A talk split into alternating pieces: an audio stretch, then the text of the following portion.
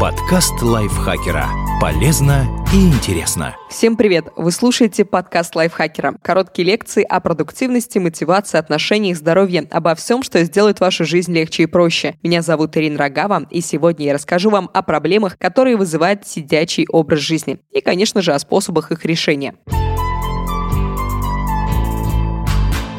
Появлением компьютеров огромное количество людей перешло на сидячую работу. Естественно, это куда приятнее, чем целый день проводить на ногах. Но, как и многие приятные вещи, неподвижное времяпрепровождение на стуле несет множество негативных последствий. Какие проблемы вызывает сидячий образ жизни? Увеличение веса. Движение заставляет ткани вашего тела вырабатывать фермент – липопротеин липазу, который контролирует количество липидов в крови и помогает перерабатывать жиры и сахара, поглощаемые с пищей. Сидячий образ жизни приводит к нехватке этого фермента что отрицательно сказывается на способности организма сжигать жир. И в результате вы начинаете толстеть. Долгое сидение увеличивает риск метаболического синдрома. Особенно это сказывается на людях, которые не только подолгу сидят, но и не занимаются спортом. Однако даже далекие от спорта люди могут сжигать лишние калории, когда ходят, стоят и даже ерзают, но не сидят неподвижно. Поэтому если у вас есть возможность просто встать и пройтись во время рабочего дня, то сделайте хотя бы это.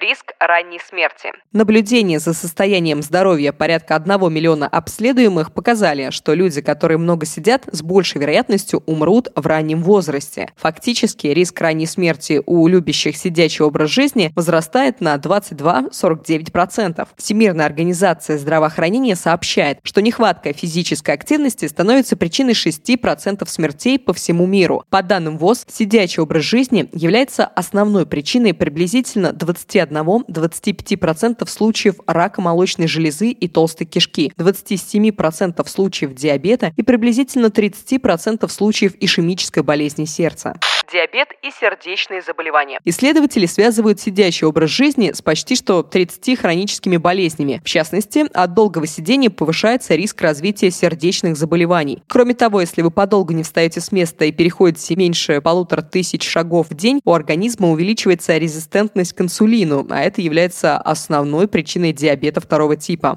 боли в костях и мышцах. Если вы подолгу сидите в неудобном кресле, то наверняка уже знакомы с болью в спине и шее. Нехватка физической активности отрицательно сказывается на костях, позвоночника и мышцах спины, и это приводит к хроническим болезням, которые затрудняют движение в дальнейшем. В итоге получается замкнутый круг. У вас болят мышцы, потому что вы мало двигаетесь, и вы мало двигаетесь из-за того, что у вас болят мышцы депрессия и тревожность. Исследователи связывают долгое сидение с развитием депрессии и тревожности. По данным специалистов из Южной Кореи, люди, сидящие по 8-10 часов в день, имеют больше шансов приобрести серьезное депрессивное расстройство по сравнению с теми, кто проводит в таком положении только 5 часов. И, как считают психологи, шансы депрессии при неактивном образе жизни возрастают втрое. Кроме того, нехватка физической активности приводит к увеличению стресса. Сотрудники, занятые сидячей работой больше 6 часов в день, быстрее перенапрягаются напрягаются и тяжелее переносят неприятные ситуации. Как же избежать проблем? Очевидно, что нужно меньше сидеть и больше двигаться. Учтите, однако, значительный нюанс. Согласно эксперименту, проведенному специалистами медицинского центра университета Маастрихта, короткие часовые нагрузки на пике возможностей не компенсируют предшествующих долгих часов неподвижного сидения. Еще одно исследование показало, что сидеть подолгу вредно, независимо от того, каким физическим нагрузкам вы подвергаете себя после. Так что даже если вы регулярно ходите в спортзал после сидячей работы, работы, он не особо поправит ситуацию. Доктор Джеймс Левин, исследователь из клиники Майю в Миннесоте, ввел термин термогенез повседневной активности. Это энергия, которую мы затрачиваем на все свои действия, кроме сна, еды и спорта. Ходьба, стояние, подтягивание, да даже уборка кухни и мытье посуды. В общем, небольшие, но регулярные движения лучше противостоят проблемам, вызываемым сидячим образом жизни, чем одна интенсивная тренировка. Доктор Эдвард Лосовский из Американского совета по физической медицине и реабилитации реабилитации рекомендуют регулярно прибегать к следующим мерам.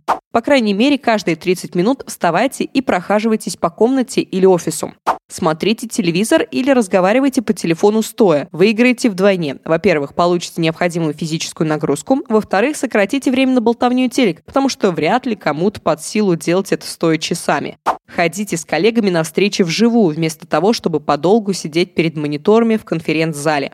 Если вы работаете за столом, попробуйте отказаться от кресла. Купите стол с регулируемой высотой и занимайтесь делами стоя. Некоторые умудряются работать еще и во время ходьбы на беговой дорожке.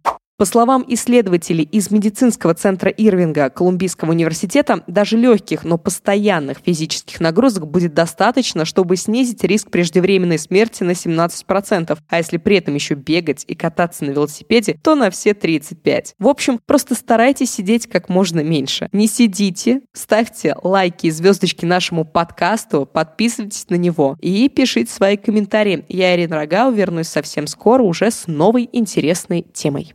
Подкаст лайфхакера. Полезно и интересно.